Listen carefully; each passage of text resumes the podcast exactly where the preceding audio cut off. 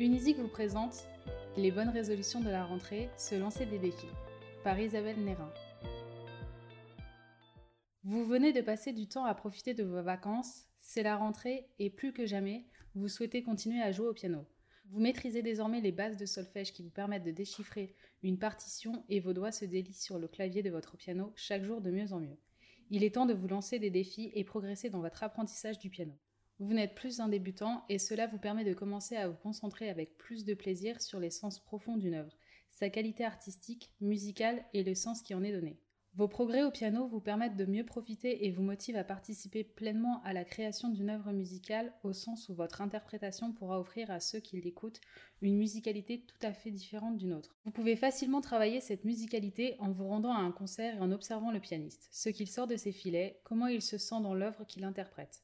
Tout comme un enfant apprend à parler en regardant ses parents former des mots avec la bouche, vous apprendrez beaucoup en regardant le pianiste faire vibrer son clavier.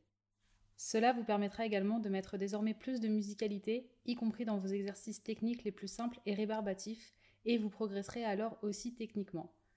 C'est une approche amusante et si vous y arrivez, c'est gagné. Vous serez capable alors d'interpréter n'importe quelle œuvre au piano avec une musicalité qui vous est propre.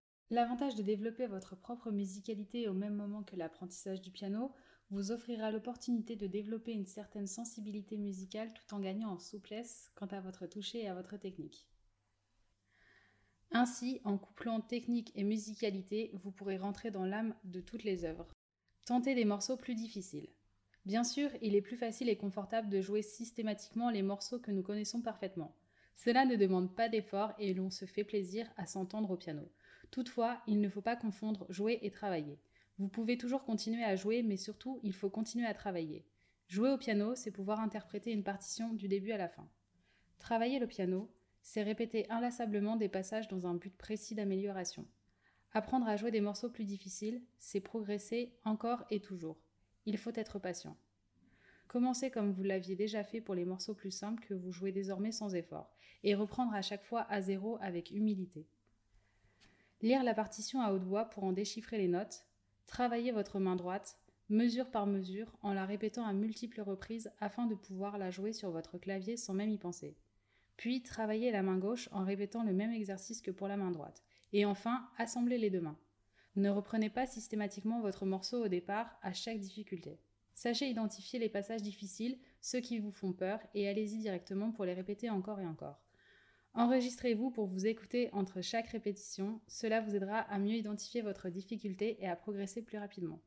Aucun morceau n'est impossible à jouer, ce sont toujours les mêmes notes et vous maîtrisez désormais les bases du solfège, suffisamment pour vous y mettre tranquillement. Il faut prendre son temps. Et finalement, comme pour tous les autres morceaux que vous connaissez déjà, vous finirez par jouer une partition plus difficile. Plus on avance dans son apprentissage au piano, plus on se rend compte qu'il y a toujours un morceau plus difficile à jouer. Mais aucun n'est insurmontable, ce n'est qu'une question de temps. Commencez à jouer en public.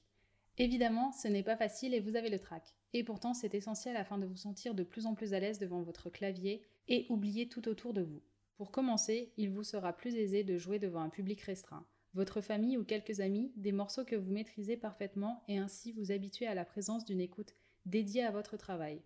Vous pouvez également prévoir une petite séance de méditation simple pour maîtriser votre respiration et calmer votre appréhension avant de rentrer en scène. La solution est dans la maîtrise de votre jeu et de votre partition.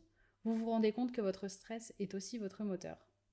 Merci pour votre écoute. Retrouvez l'ensemble de nos articles sur notre blog. À bientôt chez Unisic.